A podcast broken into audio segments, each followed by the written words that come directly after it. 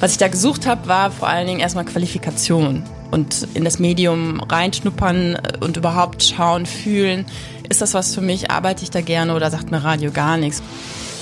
Beim Fernsehen, ich sehe das ja auch bei Phoenix, du brauchst immer ein großes Team, Kameramann, Cutter, wobei heutzutage kann man natürlich auch viel selber machen, aber meistens bei den großen Fernsehsendern ist immer ein Team dahinter und beim Radio bist du halt so dein eigenes Team. Du kannst natürlich auch im Team zusammen mit anderen arbeiten, aber du kannst unglaublich viel alleine machen.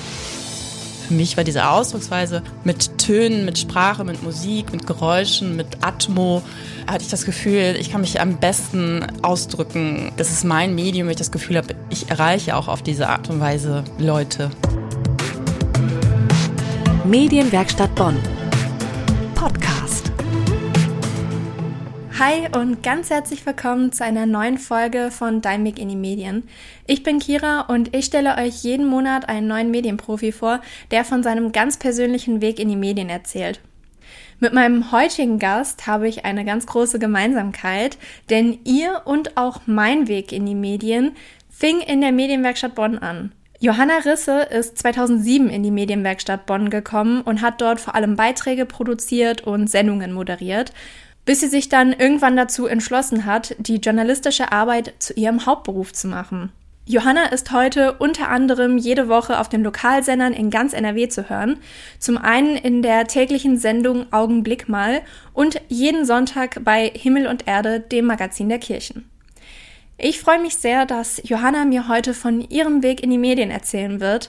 Ich spreche mit ihr über ihre Zeit in der Medienwerkstatt Bonn, ihrem ersten großen journalistischen Auftrag und wie sie es schafft, in kürzester Zeit neue Themen zu realisieren. Hallo Johanna, schön, dass du heute da bist. Stell dich unseren HörerInnen doch gerne mal selber vor. Wer bist du eigentlich? Hallo Kira, ja, danke, dass ich da sein darf. Das freut mich sehr. Ja, ich bin eine klassische Multijobberin, also man kann auch sagen klassische Geisteswissenschaftlerin, weil ich in verschiedenen äh, Fächern tätig bin. Ich habe Philosophie studiert und wollte immer Journalistin werden und gerne auch diese beiden Bereiche verbinden.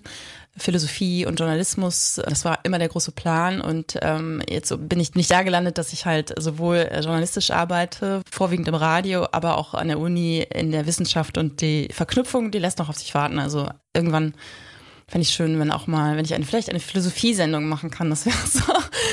genau. Und ähm, ich wohne in Bonn, bin in der Medienwerkstatt sozusagen auch äh, gezüchtet worden. Also mit allen meinen äh, Fähigkeiten, die ich heute habe im Bereich Radio, habe ich da gelernt. Und das war ja auch ein hervorragender Start und daraus habe ich, zehre ich immer noch, was ich da gelernt habe und gestalte halt hier viel lokale Kirchensendungen und äh, aber auch überregional, arbeite aber auch beim Fernsehen noch und halt wie gesagt in der Uni. Also es äh, bin in sehr vielen Bereichen unterwegs. Du hast es gerade selber schon angesprochen. Du hast in der Medienwerkstatt Bonn gestartet. Wie bist du da hingekommen? Was hast du zu der Zeit gesucht und was hast du dort für dich dann gefunden? Ja, gute Frage auf jeden Fall. also ich, äh, ich habe ja hier in Bonn Philosophie studiert und habe dann schon ganz früh angefangen bei der Zeitung zu arbeiten und habe das auch total geliebt. Allerdings bin ich dann auch irgendwann, ähm, ja, so hatte ich das Bedürfnis, auch mal elektronische Medien ausprobieren, also Fernsehen oder, oder Radio und habe dann ein Praktikum bei Phoenix gemacht. Und während dieses Praktikums dachte ich aber auch, um äh, jetzt auch keine Zeit zu verlieren, würde ich gerne parallel auch den Radiobereich auszuprobieren, einfach weil ich das Gefühl hatte, ich ähm, möchte mich unbedingt da weiterbilden und ich möchte auch unbedingt wissen, in welcher Richtung ich primär arbeiten möchte. Und das kann man halt nicht, wenn man nicht vorher mal Radio ausprobiert. Und ich habe dann gesehen, also ich habe dann eigentlich nach einem Praktikum gesucht, aber da ich das Praktikum ja gerade bei Phoenix hier in Bonn gemacht habe, bin ich dann auf einen Radiokurs des Erzbistums Köln gestoßen. Und das fand ich ideal, weil das war am Wochenende, ein Radiokurs, äh, da, ähm, äh, das war damals in der Medienwerkstatt in Köln, wurde der angeboten, Kompaktkurs, dass man quasi an mehreren Wochenenden daran teilnimmt. Man lernt schneiden, man lernt einsprechen, Manuskripte schneiden, O-Töne aufnehmen und äh, es entsteht dann ein Beitrag. Und das habe ich dann gemacht gemacht und als er dann fertig war, der Beitrag im Rahmen dieses Kurses, haben die dann gesagt, ja, ähm, genau, wende dich doch mal an die Bonner Medienwerkstatt, da gibt es eine Redaktion, die strahlen ihn dann aus, weil es war auch ein Bonner Thema. Und das habe ich dann gemacht. Dann bin ich da in die Redaktion gegangen und habe dann erstmal den Beitrag vorgestellt und dann bin ich da geblieben und habe weitergemacht. Also was ich da gesucht habe, war vor allen Dingen erstmal Qualifikation und in das Medium reinschnuppern und überhaupt schauen, fühlen, ist das was für mich, arbeite ich da gerne oder sagt mir Radio gar nichts? Und da fand ich halt die Medienwerkstatt oder die Kurse in der Medienwerkstatt optimal, weil es war halt zeitlich machbar, es war halt jetzt auch kein Riesenpraktikum.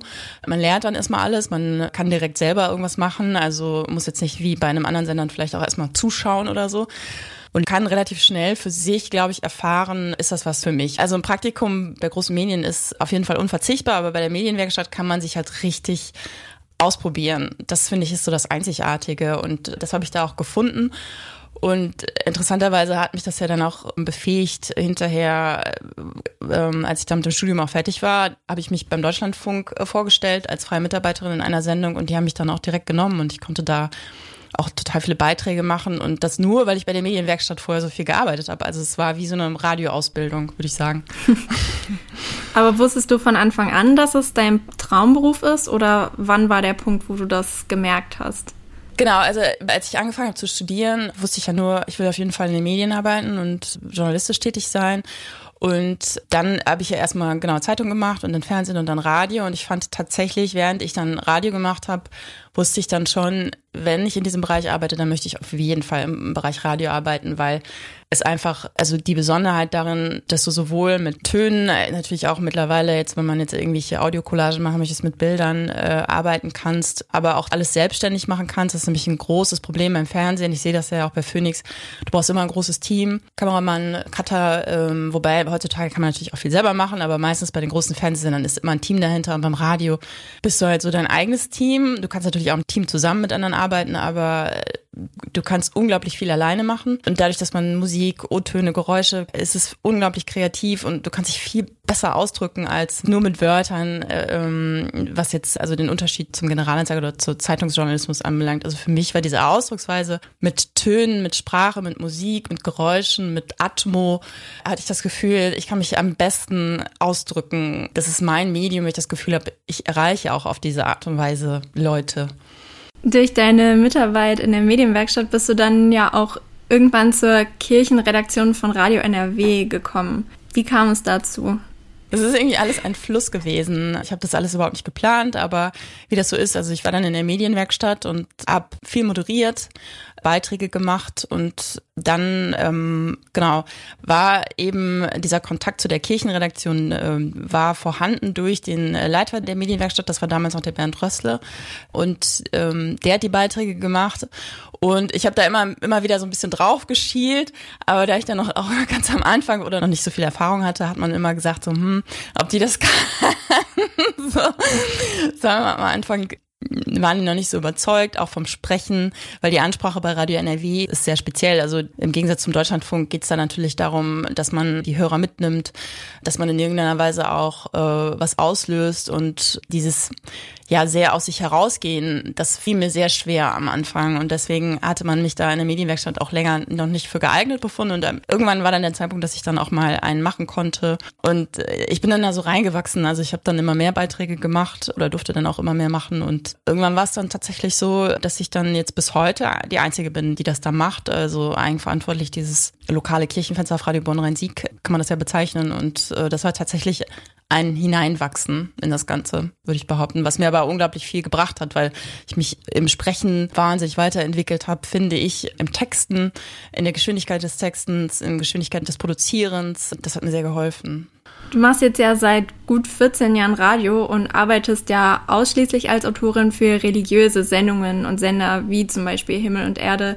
Wieso hast du dich dazu entschlossen, dich so zu spezialisieren?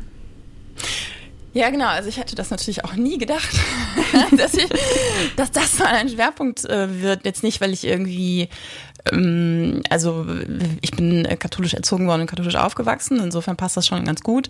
Aber es war jetzt auch nie, dass ich gedacht hätte, so das ist jetzt der Bereich, in dem ich auch beruflich arbeiten möchte. Und das hat sich halt erstmal einfach ergeben, weil ich dann in der Medienwerkstatt gearbeitet habe und immer Bürgerfunk gemacht habe und dann war die Himmel- und Erde-Sendung oder das Format dann so die erste Möglichkeit, mal über den Bürgerfunk hinauszugehen und auch mal etwas für eine Sendung zu machen, die nicht auf der Bürgerfunkschiene läuft. Und ähm, das fand ich natürlich total toll, dass man dann auch mal vormittags im Programm zu hören war. Das hat ja auch eine ordentliche Reichweite und dann ist das so weitergegangen und ich habe halt auch gemerkt, dass ich da gut dran bin, komischerweise. Also, ich, also mittlerweile ist es natürlich so, dass ich mich ziemlich gut auskenne, dass es mir überhaupt nicht schwerfällt, Themen zu suchen und dass ich die Beiträge auch gut gestalten kann. Das merke ich. Irgendwie auch so durch Feedback von den Redakteuren. Aber äh, genau, es war nie, eigentlich nie gewollt, nur jetzt auch aus beruflicher Perspektive oder jetzt auch vielleicht, wenn jemand darüber nachdenkt, das zu machen. Es hat riesige Vorteile, sich ein Feld zu suchen, was nicht total abgegrast ist oder wo viele rein wollen. Also äh, Sport zum Beispiel oder Politik ist natürlich ein wahnsinnig spannendes Feld, aber man hat natürlich auch große Konkurrenz. Und als ich mich dann damals beim Deutschlandfunk vorgestellt habe, in der Sendung Tag für Tag war das, als Autorin, da geht es auch um Religion und Gesellschaft. Also sie haben auch einen Religionsschwerpunkt, allerdings jetzt nicht Kirchen, sondern alle Religionen.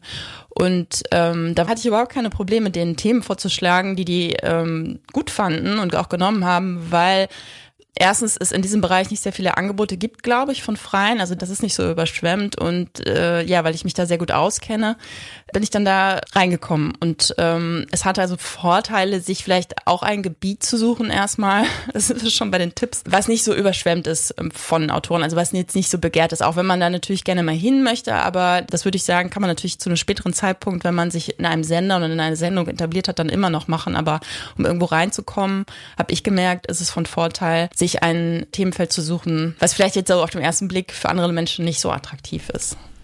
Das Autorinnengeschäft ist ja sehr anspruchsvoll und vor allem sehr schnelllebig.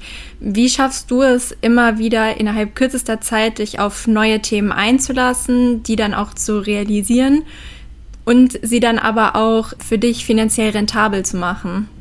Ja gut, also das, äh, also das hängt ganz davon ab, was für ein Thema es natürlich ist. Also ich merke, dass mir zum Beispiel jetzt diese Beiträge äh, zum Thema Religion oder Kirchen, die fallen mir sehr leicht in dem Sinne, weil ich sie schon unheimlich lange mache weiß ich ganz genau, wie ich die Beiträge aufbaue, was für Töne ich da brauche, ähm, wie ich den Text schreibe. Das geht bei mir relativ schnell und deswegen ist das auch finanziell rentabel. Das Problem ist immer natürlich, wenn man dann mal neue Themen oder auch neue Themenbereiche oder Richtungen dann ausprobiert, dann wird es natürlich doch viel, viel aufwendiger. Aber es ist halt bei mir so, wenn ich ein Thema toll finde und das unbedingt machen möchte, dann achte ich natürlich jetzt nicht so unbedingt auf den rentablen Aspekt, weil dann da kommt dann immer sehr viel Idealismus durch. Weil es ist einfach auch sehr befriedigend. Also so, so zum Thema Selbstwirksamkeit, wenn man sich ein Thema sucht, das gestaltet und das ausgestrahlt wird. Davon zehre ich natürlich dann auch sehr.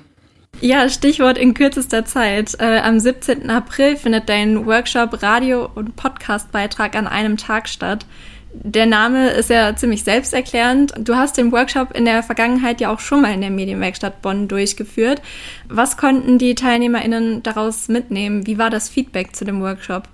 Genau, also es gibt ja viele Radiokurse und deswegen haben wir uns irgendwann überlegt, wäre vielleicht mal ein besonderes Angebot, tatsächlich äh, diesen Zeitfaktor einzubauen, anzubieten, dass die Teilnehmerinnen äh, dann quasi äh, tatsächlich äh, den Druck haben, innerhalb eines Tages etwas ähm, zu bauen, äh, zu produzieren, um zu zeigen, dass man eben auch, wenn man jetzt nicht so viele Kenntnisse hat, natürlich schon äh, mit wenig Zeitaufwand ein, ein gutes Ergebnis erreichen kann. Das ist natürlich dann vielleicht nicht unbedingt Pulitzer-verdächtige Beiträge, aber wer weiß. Aber es ist auf jeden Fall so, dass man jetzt nicht tagelang äh, braucht, um ein gutes Stück zu machen, auch wenn man wenig Erfahrung hat. Und das ist das Ziel dieses Kurses, also jedem sozusagen das Handwerk ähm, zu vermitteln, wie man effektiv in kurzer Zeit äh, einen soliden Beitrag baut.